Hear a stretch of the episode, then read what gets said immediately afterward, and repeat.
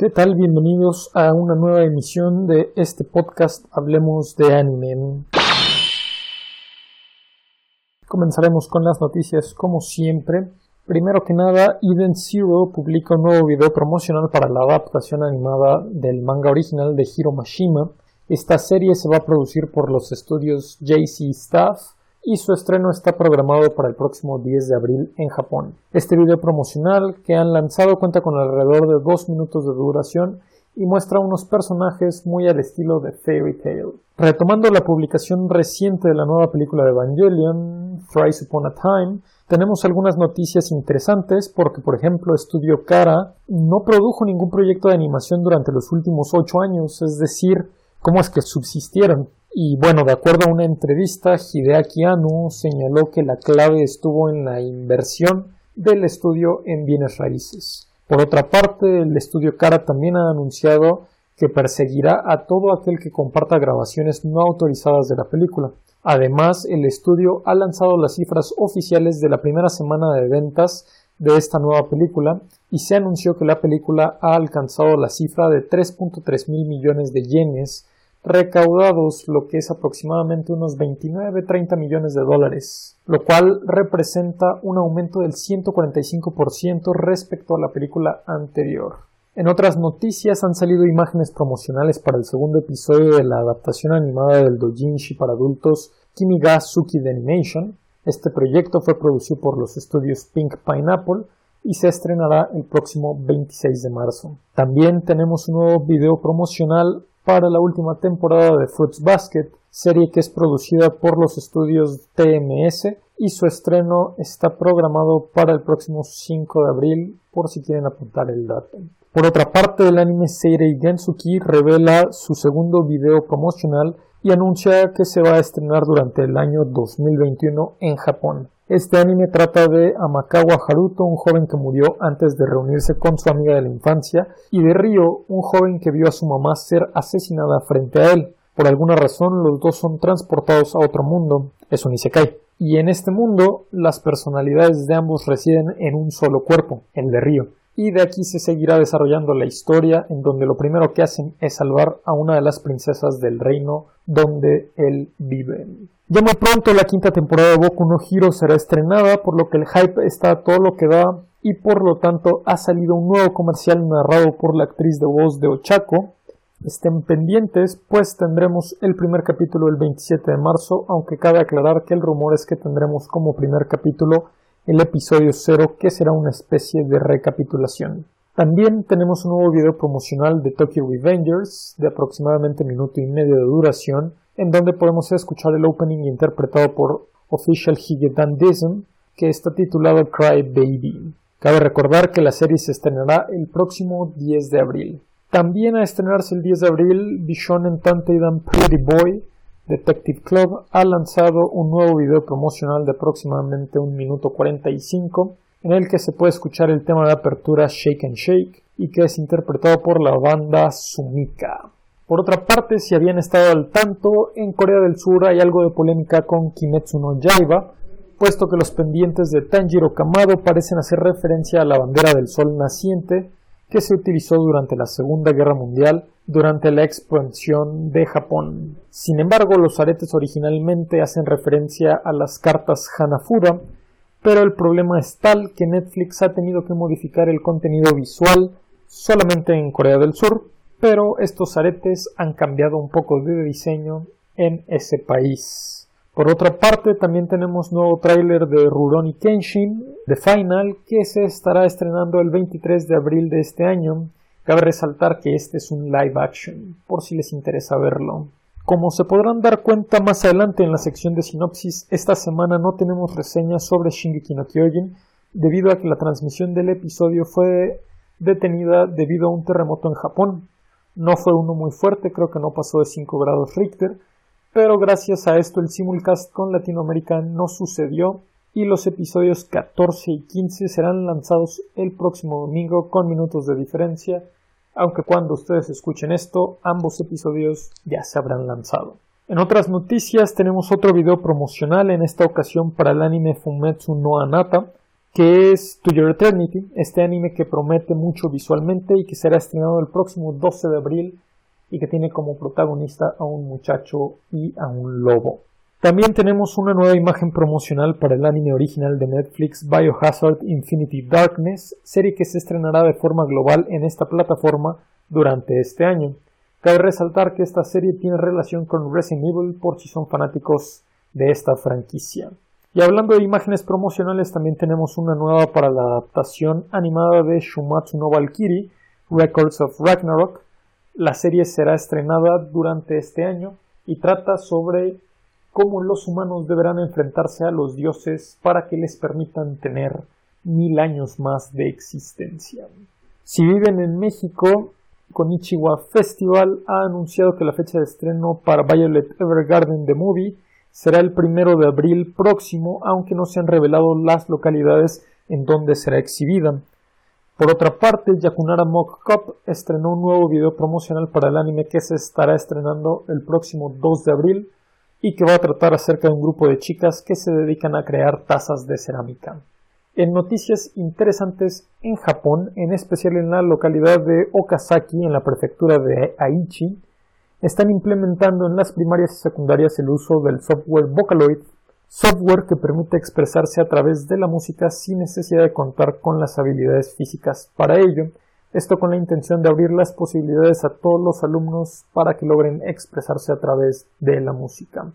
Esto forma parte también de un programa en el que buscan cambiar todos los libros de texto por tabletas digitales, de forma que este software ya viene instalado en las tabletas que se les están entregando a los alumnos algo muy muy interesante y curioso que una tecnología que sirvió para lanzar a la idol virtual Miku se está utilizando ahora para enseñar música.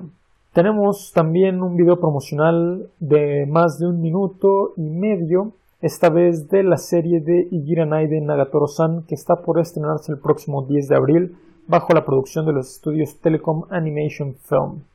Por otra parte, Daniela Pineda, actriz de The Cowboy Bebop, ha revelado que las grabaciones de la serie live action de Netflix han finalizado y aunque aún no hay fecha de estreno, se espera que se estrene en la plataforma durante este año. También la serie Blue Reflection Ray, producida por los estudios JC Staff y que está programada para estrenarse el próximo 9 de abril, ha lanzado un nuevo video promocional de 20 segundos más del minuto.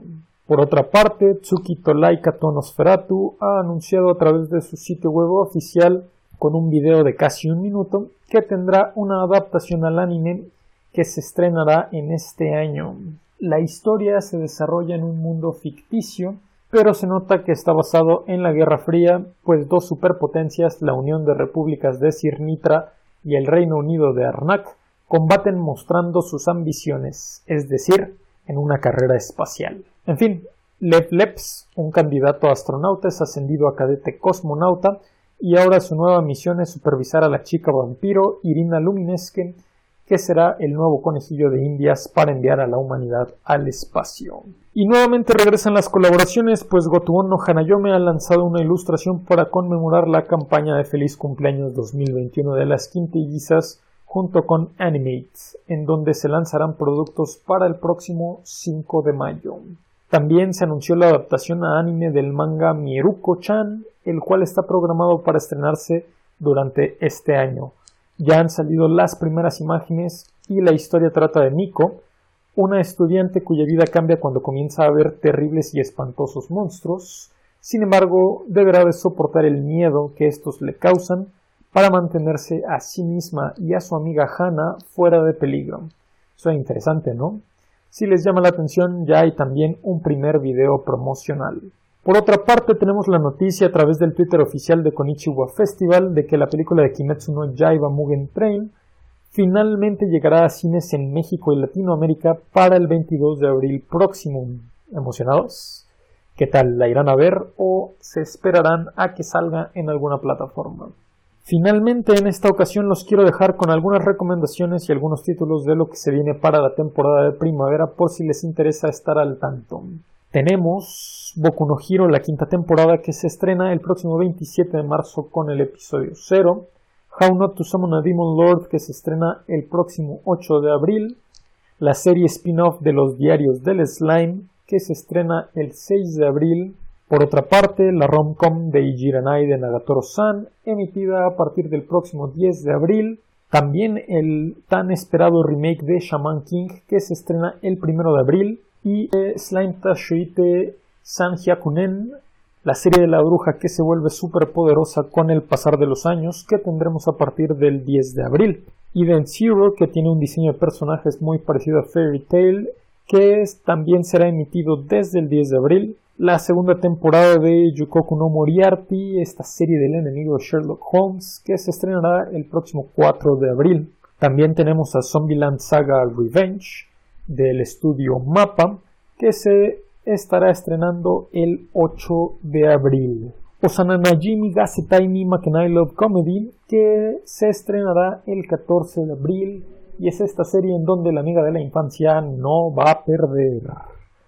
Por otra parte tenemos a Nomad, la segunda parte de Megalobox, que se estrena el próximo 4 de abril. Fruits Basket The Final, que se viene para el 5. 8686 el 10 de abril y Tokyo Revengers para el mismo día.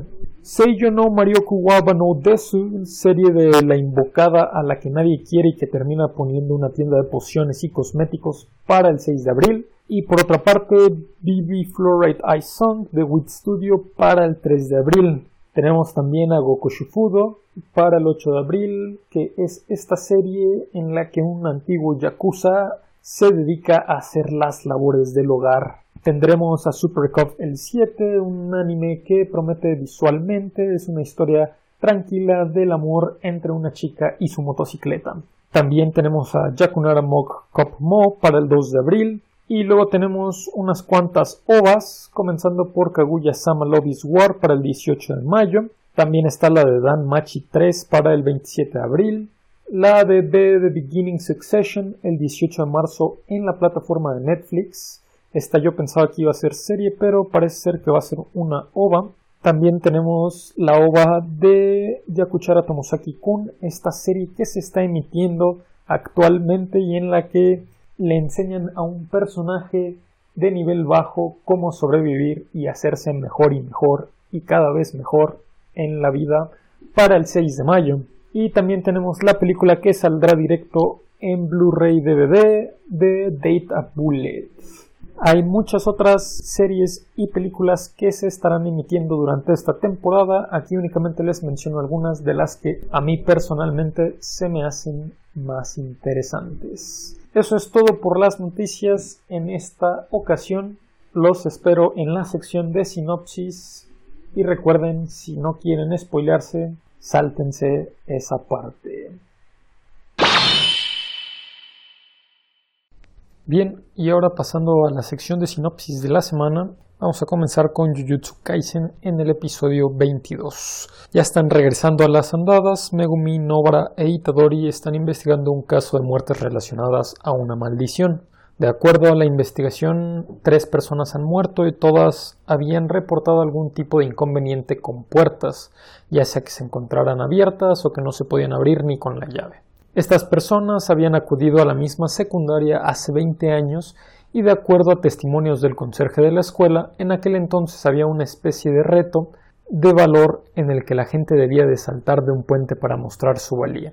Sin embargo, cuando los chicos van a investigar no encuentran ni rastro de alguna maldición que pudiera estar atacando a las personas que realizaron este ritual. Incluso Itadori salta del puente y no se les aparece nada. Mientras siguen investigando, surge un poco más de información que pone en peligro a la hermana, que apenas mencionaron en este mismo episodio, de Megumi, que se llama Tsumiki. Resulta que la prueba de valor no era saltar en sí del puente, sino asistir de noche a la zona, descender por debajo del puente y cruzar el río, que en argot hechicero significa el paso a otro mundo. El problema es que Tsumiki se encuentra postrada en cama y no puede hablar por lo que Megumi no puede saber cuándo la van a atacar. Además, los chicos descubren que la maldición responsable no solo mató a tres personas, sino que por lo menos hay un cuarto involucrado y se sabe que la zona del puente es famosa por suicidios. Además, la maldición tiene marcadas a bastantes personas, por lo que muy probablemente tenga bastante poder. De acuerdo a una llamada que Megumi hace a Ijichi, la maldición se consideraba suficientemente peligrosa, pero debido a la evolución de los muchachos, especialmente Itadori, se les había asignado a ellos. Pero ahora, conociendo el alcance que tiene, se cree que puede ser muy poderosa, tal vez una categoría especial. Y hablando de categorías especiales, vemos a Majito experimentando con los objetos que se robaron las maldiciones de la escuela de hechicería. Resulta que son objetos malditos de categoría especial y pueden absorberse en cualquier recipiente a diferencia de los dedos de su cuna que pueden elegir el recipiente. Así, Majito introduce el objeto maldito en una persona y éste se convierte en una maldición que creemos puede tener el poder de una categoría especial. Esta sección de la historia se junta con la investigación de los chicos cuando los tres deciden ir a investigar y seguir el procedimiento correcto para encontrar la maldición causante de las muertes. Al entrar en el dominio incompleto de esta maldición y estar listos para atacarla, la maldición de reciente creación creada por Majito aparece y ataca a los chicos, pero parece que en realidad va tras la maldición por órdenes de Majito, tal vez con la intención de juntar poder. El episodio termina aquí y vemos que Itadori está dispuesto a luchar con la nueva maldición mientras Megumi y Novara pelean con la que ha causado las muertes recientes. Se ve que el próximo episodio contará con buenas escenas de acción al ver a estos jóvenes hechiceros pelear con las maldiciones. Ahora pasemos con Doctor Stone en su episodio 10. En el episodio pasado, la nueva alianza del reino científico con el reino de su casa había encontrado a Mirai, la hermana con daño cerebral de nuestro protagonista, antes antagonista, su casa. La hacen un poco de emoción antes de intentar despertarla con la sustancia milagrosa, pero al final cuando Senku le echa un poco del lixiviado de guano, Mirai despierta y no solo revive, por decirlo de alguna forma, sino que su muerte cerebral ha desaparecido. Obviamente su casa se emociona al ver a su hermana, al fin recuperada después de tantos años. Esto lleva en general a una tranquilidad mayor en torno a todos, pero cuando el reino científico está por regresar a su lugar de origen, Chrome nota que alguien ha robado dinamita. Mientras tratan de descifrar quién fue, escuchan una explosión a lo lejos. La cueva donde sacaban el líquido milagroso ya no está y todo fue un plan de Hyoga, quien mandando a una chichincle liberó a Konoha, siendo esta la que robó la dinamita. De cualquier forma, tal parece que todo intentó ser una distracción, pero Senku se dio cuenta de inmediato. Lamentablemente, su casa, que tenía confianza en Hyoga, se alejó un poco de su hermana al escuchar la explosión, y aunque Senku y los demás venían llegando, Hyoga atacó a Mirai. Sin embargo, gracias a los avisos de Senku, su casa fue capaz de regresar e interponerse en el ataque de Hyoga, aunque termina muy mal herido con el pulmón perforado. Senku intenta salvarlo mientras su casa cae a un río, pero Hyoga derrumba a Senku también y los tres caen al río y después de luchar con la corriente salen a tierra pero alejados de todos los aliados. Así, con su casa medio muerto, Hyoga es el más poderoso ahí y por más que Senku quiera defenderse, no es posible. Hyoga prácticamente lo está obligando a formar una alianza con él para dominar sobre todos los demás, pero Senku no quiere y al decir que no solamente termina lastimado por Hyoga. En esta difícil situación, Senku comienza a dudar sobre qué lo pudiera salvar, pero en eso siente la mano de su casa quien le indica que deben de pelear. Su casa se levanta del suelo y utilizando algunos materiales que Senku traía, junto con la fuerza que le queda a su casa, le dan una buena pelea a Hyoga. Sin embargo, su casa ya no es el más fuerte y Senku tiene limitadas opciones, además de que para nada es fuerte. Así todo parece perdido, Senku se encuentra en el suelo después de que la lanza lo impactara y su casa tiene esa misma lanza a punto de perforar su cuello. Sin embargo, mágicamente, Senku traía una batería de manganeso instalada en el pecho, batería que le sirvió de diversas formas durante el combate. Por una parte le sirvió de escudo de forma que no murió con la estocada de la lanza, por otra parte le sirvió para encender un poco de pólvora que llevaba con la cual trató de hacer perder a Hyoga durante el combate, aunque no funcionó. Y finalmente, al final, en esta situación desesperada en la que se encontraban, Senku se acercó a Hyoga mientras su casa detuvo la lanza para que no pudiera escapar. Y con un toque en su pierna, Senku le dio una descarga eléctrica a Hyoga como si de un taser se tratara. Así lograron vencer al enemigo, aunque ahora su casa se encuentra al borde de la muerte y Senku está totalmente golpeado y destruido. Aquí termina el episodio, pero no nos confirman qué pasa con su casa. A mi parecer no va a morir y todo va a ser amor y paz en el siguiente y último episodio de esta temporada. ¿Ustedes qué piensan? Ahora pasando con Gotubono Hanayome, en su episodio 11, finalmente ha llegado el día de la excursión y las hermanas van con todo. Quieren aprovechar esta oportunidad para pasar tiempo con Uesugi y declararle su amor. Durante el episodio y desde el anterior nos van haciendo creer que Itsuki es Rena, aquella niña de hace años con la que Futaro tomó una foto y quien fuera su primer amor, pero nos tienen guardada una sorpresa al final del episodio. De cualquier manera, las quintillizas buscan cómo pasar más tiempo con Uesugi y básicamente deciden seguir sus pasos, visitan las mismas atracciones y demás. Pero lo terminan perdiendo creyendo que es más rápido que ellas cuando en realidad es más lento. De cualquier forma, vemos a Miku esforzándose para poder darle, finalmente, un pan hecho por ella después de muchos intentos en su nuevo trabajo. Yotsuba la apoya y trata de generar el encuentro entre ambos, pero simplemente Uesugi la sigue eludiendo. Por otra parte, Nino también anda animada y a diferencia de sus hermanas es más directa, por lo que les dice claramente que ella se va a quedar con él y no lo van a poder impedir.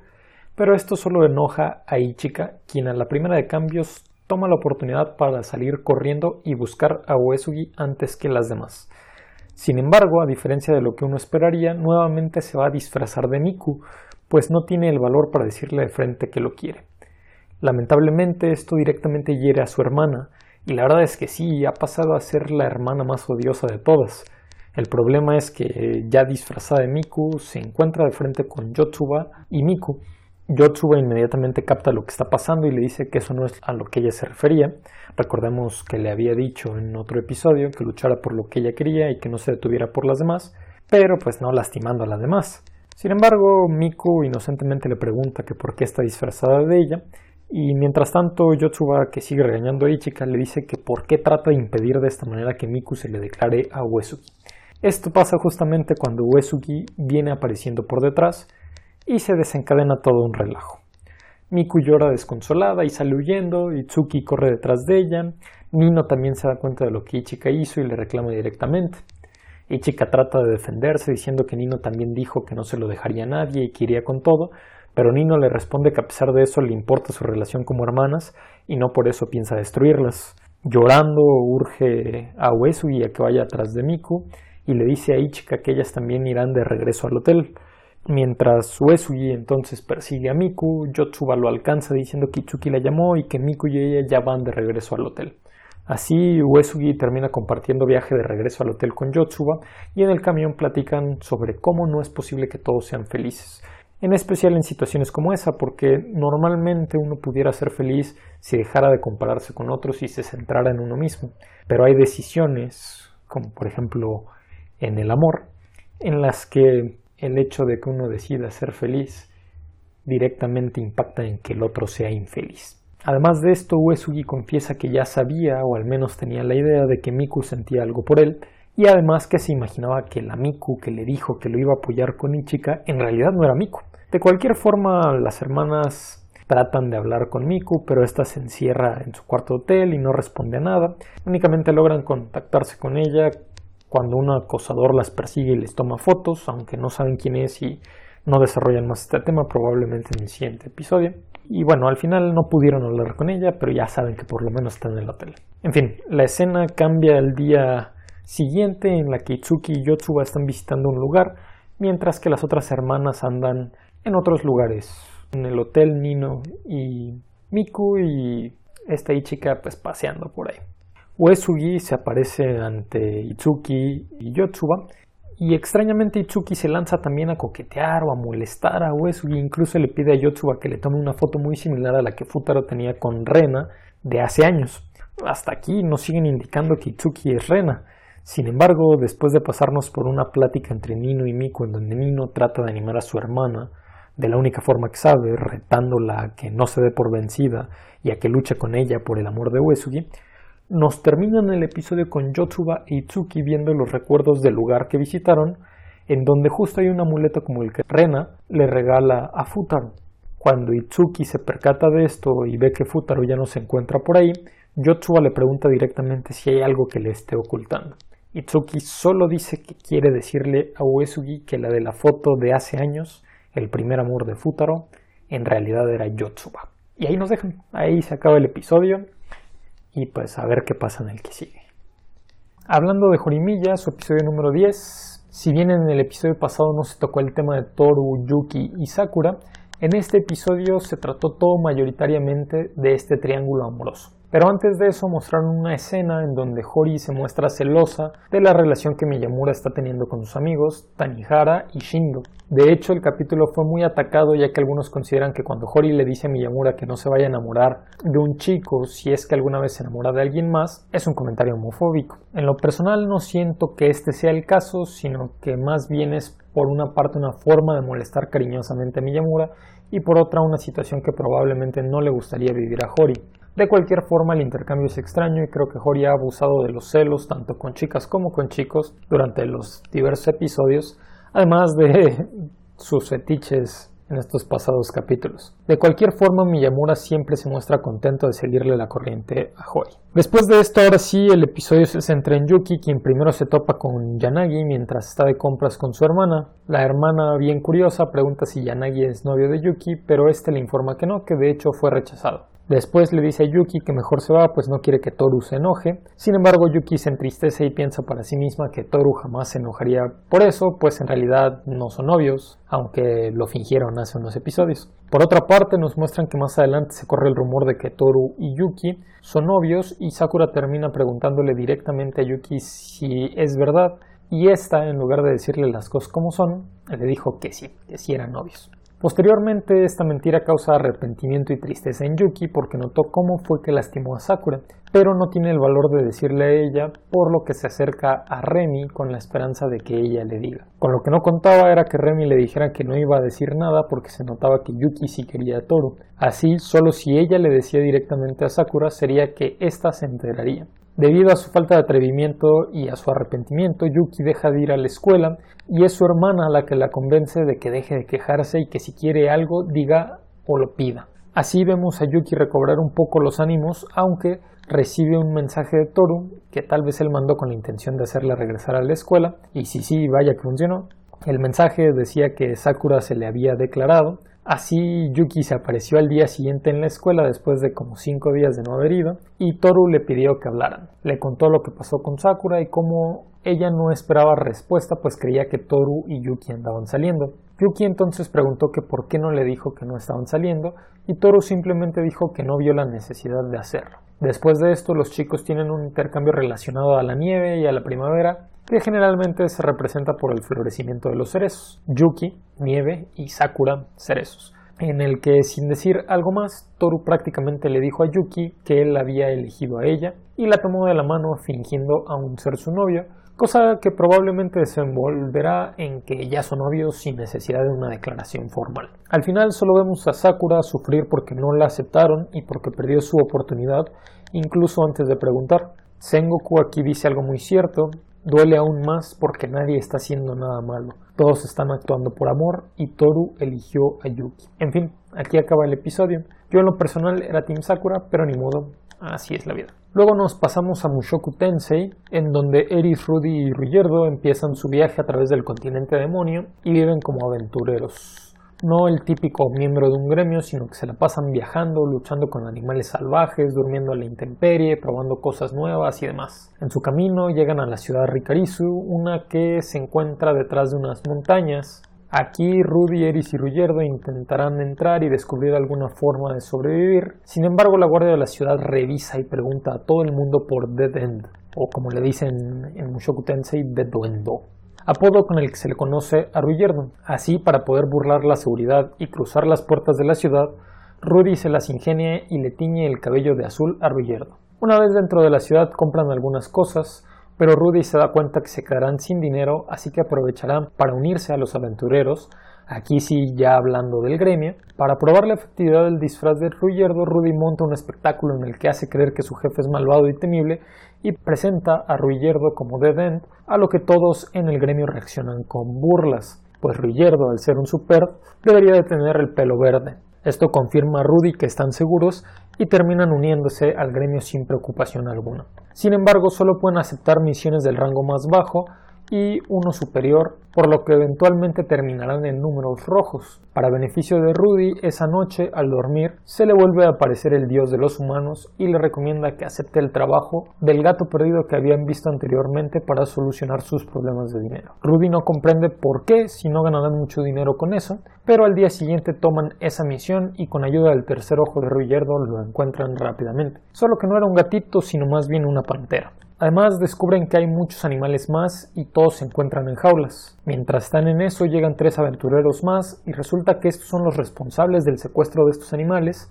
pero antes de saber esto, cuando Rudy y los demás lo someten, el líder de esa pandilla pateó a Rudy y Ruyerdo automáticamente lo decapitó. Rudy, horrorizado, le pregunta por qué y le pide que no lo vuelva a hacer, pero Ruyerdo no entiende y cree que hizo bien pues ellos eran criminales y además lastimaron a un niño. Sin embargo, Rudy se enoja con él y le menciona que no es correcto y que debería de pensar en la reputación de los Superb que tanto quiere mejorar. Ante la negativa de Ruyerdo, Eris también interviene y le menciona que ellos también han hecho cosas malas, también patean gente y que si no le gusta, se vaya, que ella y Rudy se las pueden arreglar solos. Ruyerdo, quien ha hecho una promesa de acompañarlos hasta su casa, no tiene opción más que aceptar, aunque a regañadientes. En fin, descubren que estos aventureros raptaban a los animales para después encontrarlos fácilmente y cobrar las recompensas, además de que tenían rango D, mucho mejor que el de ellos. Enojado por todo lo sucedido, Rudy aprovecha la conmoción y amenaza a los aventureros restantes. Deben de subir de rango a nivel C y aceptar una misión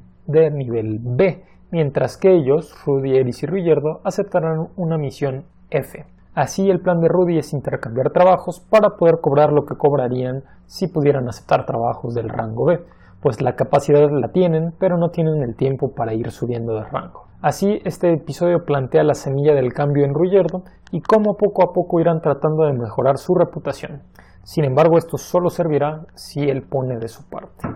Luego tenemos un poco de malas noticias, pues esta semana no se emitió One Piece, que estuvo de descanso y tampoco se emitió Shingeki no Kyojin puesto que hubo un terremoto en Japón por lo que decidieron detener la transmisión y no hubo simulcast en Latinoamérica. Cabe resaltar que este episodio que no se transmitió será transmitido el próximo domingo junto con el siguiente episodio, aunque para cuando ustedes escuchen el podcast muy probablemente ya estén los siguientes dos episodios emitidos. Así que ahora nos pasaremos a Recero, episodio 24, en donde realmente me engañaron.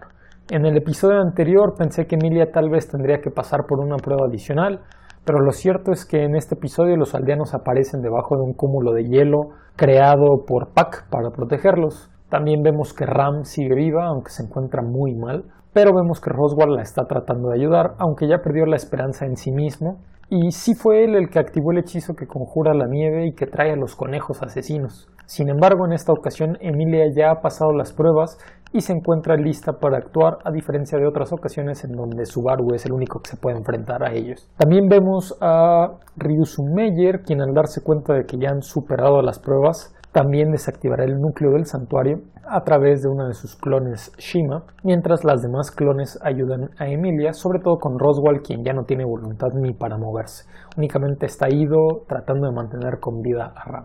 Así, Emilia, ya con una mentalidad completamente diferente a lo que tuvo a mitad de la temporada, mueve todo y con ayuda de las clones de Ryusu se lleva a Roswell y Ram dentro del cementerio, en donde también se encuentran los aldeanos. Por otra parte, Subaru, como ya lo presentíamos, se queda en la mansión buscando a Betty y aunque logra encontrarla, esta no lo deja estar dentro de la biblioteca porque sigue diciendo que lo rechazó y que no es la persona que, de acuerdo a su promesa, tiene que esperar. Así, en el penúltimo intento de Subaru, cuando éste le dice que quiere estar a su lado para que no se sienta sola, Beatriz genera una especie de disrupción en la biblioteca y se despide para siempre de Subaru expulsándolo de la mansión. Sin embargo, Subaru no se da por vencido y vuelve a entrar a pesar de las llamas, pero se queda sin puertas que lo puedan llevar a la biblioteca, aunque de repente recuerda que queda una en aquel pasadizo secreto y corre a ella.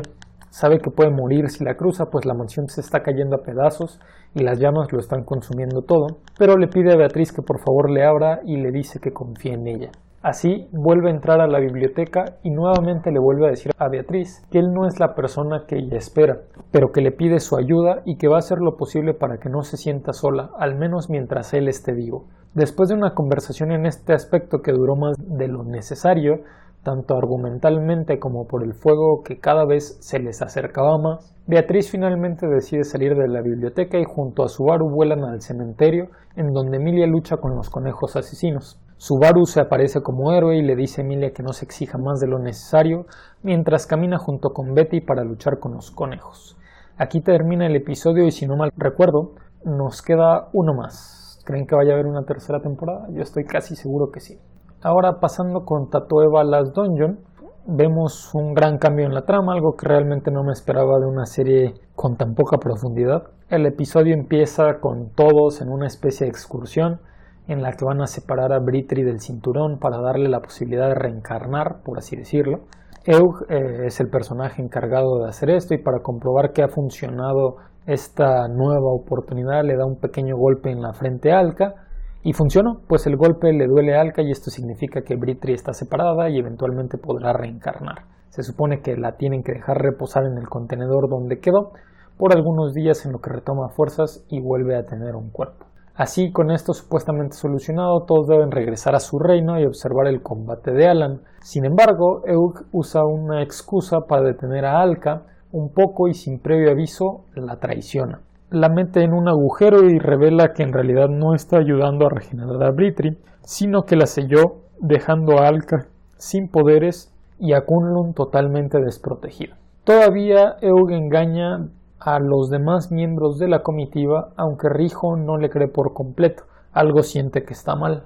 De cualquier forma, lo único que no engañó por completo fue a Lloyd, quien le dice que Alka debe de estar perdida en el bosque o muy cansada ahora que no tiene sus poderes. Gran error, puesto que Lloyd busca a Alka y la encuentra rápidamente, aunque para este momento Eug ya ha cerrado la puerta de teletransportación de Kunlun al reino y tendrán que viajar todo el trayecto. Sin embargo, todo parece indicar que Alka tiene un plan y además cuenta con Lloyd como fuerza bruta. Por otra parte, en el combate que tendrá Alan, Rijo sigue teniendo algunas dudas respecto a Eug, quien se ofreció a comprarle su brazo de Mitril. Afortunadamente Rijo no acepta. Aún así, no es sino hasta que Rijo se da cuenta de que Sou y el hermano de Lloyd están junto al rey que se anima a informar que algo está mal y que probablemente el reino se encuentre en riesgo. Además, como espectadores nos muestran que en este equipo enemigo se encuentra Eug y la chica avispa de episodios pasados que está completamente deprimida por haber sido derrotada por Lloyd.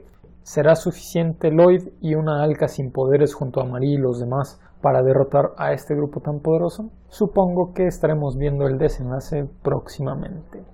Pasando ahora con Yakusoku no Neverland, ahora sí caí redondito. En el episodio pasado nos hacen creer que Vincent está traicionando a los niños y que va a colaborar con Peter Ratry, el portero, y las mamás y abuela de la granja. Sin embargo, esto no es así.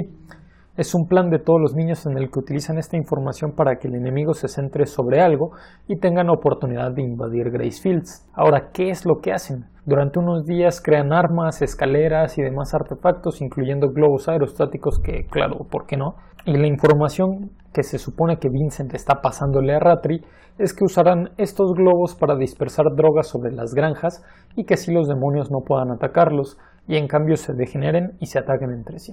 Esto lleva a los demonios aliados con Peter Rattray a obligar a todas las mamás a enviar a los niños sin previo aviso, además de que los guardias demonio de las granjas se preparan con máscaras antigas y atacan a los globos aerostáticos. Sin embargo, la mayoría de los globos aerostáticos que estaban dirigidos a las granjas en las que aún había niños iban vacíos y eran solo una distracción. Al final, los globos que sí cargaban con los niños rebeldes regresan a Grace Fields en donde ya no hay ningún niño, mientras que en las otras granjas caen los niños fallidos de Lambda, así como Sonju, para luchar contra estos demonios. Esto sorprende por completo a Ratri y a los demonios, e incluso los deja perplejos cuando los niños toman el control de las comunicaciones y videos dentro de las instalaciones centrales de las granjas, pero aún creen que tienen la ventaja. Mientras tanto, los niños siguen avanzando rumbo a la puerta que los puede transportar al mundo humano y van reuniendo a los niños que quedaban en las granjas. Llegan a un elevador central que los llevaría directo a esta puerta al mundo humano, pero al intentar activarlo no reacciona y aparecen todas las mamás, Peter Rattray y la abuela Isabela. Parece ser que esto fue lo que le prometieron cuando estaba encarcelada, convertirse en abuela. Y bueno, extrañamente las mamás vienen altamente armadas y apuntan a los niños quienes creen que han perdido en esta ocasión. Mientras tanto, Rattray les dice que deben de rendirse y que va a acabar con ellos, que no pueden escapar. Sin embargo, cuando Emma menciona que no importa lo que pase, nunca se dará por vencida y siempre intentará salvar a su familia, Isabela traiciona a Rattray y le apunta a él en vez de a los niños, Todas las mamás restantes hacen lo mismo. Ya no están de acuerdo con el sistema que manejan las granjas y se están rebelando. Ahora parece que el bando de los niños ha ganado, pero vuelve a haber un giro en los acontecimientos, pues los demonios y Ratri aseguran que los refuerzos están llegando y que eventualmente van a atacar a los niños, pero oh sorpresa se llevan cuando se enteran que en realidad es una rebelión demonio que está en contra del sistema de las granjas y de haber vivido por generaciones a expensas de que los nobles se dignaran a enviarles carne. Además, ya todos cuentan con la sangre maldita que les permite mantener la forma antropomorfa sin tener que consumir humanos y sin degenerarse. Así, el sistema de Grace Fields finalmente ha caído, aunque no termina la serie todavía, pero muy probablemente en el siguiente episodio veamos a los niños pasar al mundo humano por fin. Finalmente, pasando a Wonder Egg Priority, qué episodio, la verdad. De entrada estamos a punto de conseguir algo de respuestas de Aka y Urahaka, quienes resulta que fueron fundadores de la compañía de Neiru y eran humanos, pero ahora han conservado su cerebro en estos maniquíes me imagino que para continuar con sus investigaciones. Sin embargo, cuando están dispuestos a contar más, las niñas los ignoran y salen corriendo a tener una plática de chicas con Momo. Resulta que Momo había sido pedida en una cita solo para terminar siendo abandonada porque era una chica y no un chico. Es decir, la persona que le pidió que salieran en una cita pensaba que era un chico. Este dolor que siente Momo al, pasar por esto se ve exacerbado por un sueño que Momo tiene al principio del episodio en el que tiene una especie de cita ideal mientras ella elige la ropa más femenina posible. En la realidad es justo esta decisión lo que lleva a que la persona que le pidió la cita la abandone, pues creía que era un chico y no una chica. Obviamente esto repercute en Momo, pues ha estado luchando con su identidad desde el principio de la serie y por más que ella se identifica como una chica, la gente la ve como un chico. Así Momo enfrenta en sus sueños a un monstruo mientras protege a otra chica que en realidad es un chico. Pero en este caso el chico le dice que por dentro es un chico, es decir, es transgénero, que no se identifica como chica. Sin embargo, el monstruo al que se enfrentan es un profesor que abusó de este chico porque no aceptó su identidad y le gustó como chica. Así violó al muchacho y terminó dejándolo embarazado, pues no había cambiado de sexo. Esta razón fue la que llevó al chico al suicidio y Momo se identificó por completo con él, pues ella está 100% segura que es una chica, pero la gente no deja de llamarla chico. Las demás mujeres se le declaran pensando que es un hombre y ella ya está cansada de esto. De aquí, Momo saca las fuerzas para combatir al monstruo y vencerlo, mientras que el chico en cuestión le agradece y le dice que la acepta tal y como es y que le gusta. Incluso le menciona que no consiga novio hasta que él pueda revivir, aunque no sabemos si se refiere a reencarnación o a que tiene la posibilidad de salvarse. De cualquier forma, esta aceptación tanto propia como por parte de alguien más en su misma situación, así como un beso que este chico le da, lleva a Momo a entender que puede ser querida y aceptada tal como es, y parece llevarla a superar el problema por el que está pasando. Así logra que la estatua de su amiga reviva y aunque no logra platicar con ella, todo parece indicar que ha superado la muerte de ella y se siente bien consigo mismo. Sin embargo, en este momento algo más sucede que rompe todo lo planteado hasta el momento. Pero antes de hablar de eso, hablemos de Ai, quien también tiene un desarrollo durante este capítulo. Como sabemos, ya se encuentra asistiendo a la escuela. Aquí está buscando la forma de encontrar la verdad y al enterarse de que el profesor va a renunciar le pregunta el por qué. Este le menciona que ha encontrado la posibilidad de sobrevivir como artista y cuando Ai le cuestiona si no está huyendo, este la invita a una presentación individual en una galería de arte. Ai insiste y pregunta la razón por la cual Koito se suicidó y el profesor únicamente le dice que por favor vaya a ver la exposición, que hay una pintura que de verdad quiere que Ai vea. Ai se debate entre si ir o no ir, en especial pensando que la pintura en cuestión era de su amiga, pero cuando se entera de que Momo ha superado sus problemas, decide que debe de asistir a la galería. Al llegar ahí se da cuenta que la pintura que el profesor le mencionaba no era de Coito, sino de ella misma, aunque con el cuerpo de su mamá. El profesor le explica que él ve en su mamá una mujer fuerte y decidida, amable y hermosa, y que Ai también logrará llegar a ser así. Es decir, de alguna forma le está dando ánimos a Ai y tratando de hacerle entender que ella puede superar los retos y problemas que tiene. Imagino que pronto veremos a Ai también superar este camino. Ahora sí abordando el pedazo final de este episodio después de que la amiga de Momo desaparece y todo parece haberse solucionado, unas gotas de agua comienzan a caer del techo y un monstruo que parece traer un uniforme similar al que tenía su amiga y una cabeza tipo Silent Hill se aparece y le dice a Momo que eso no se ve bien, que debe de ir al doctor. Momo se asusta y llama a Panic, su mascota, para que la defienda. Sin embargo, este monstruo le pregunta a Momo si quiere morir y al ver que Panic lo ataca dice, al parecer no, mientras con una guadaña mata al lagarto. Se lo empieza a comer y posteriormente se lo da de comer a la fuerza a Momo, una escena bastante traumática y que no parece tener mucho sentido por el momento. Hay algunos simbolismos como que la cabeza del monstruo en realidad era una mariposa que pudiera simbolizar la muerte. Incluso en foros hay dudas sobre qué pudiera significar toda esta escena. El punto es que esto lleva a Momo a un estado de miedo y alerta tremendo, la hace vomitar en la realidad y tener un pánico total a quedarse dormida.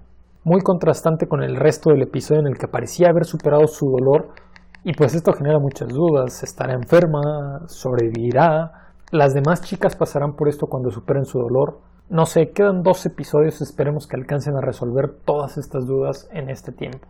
Y bueno, finalmente eso ha sido todo por este episodio. Espero lo hayan disfrutado. Nos estaremos escuchando en la próxima, mis queridos otakus.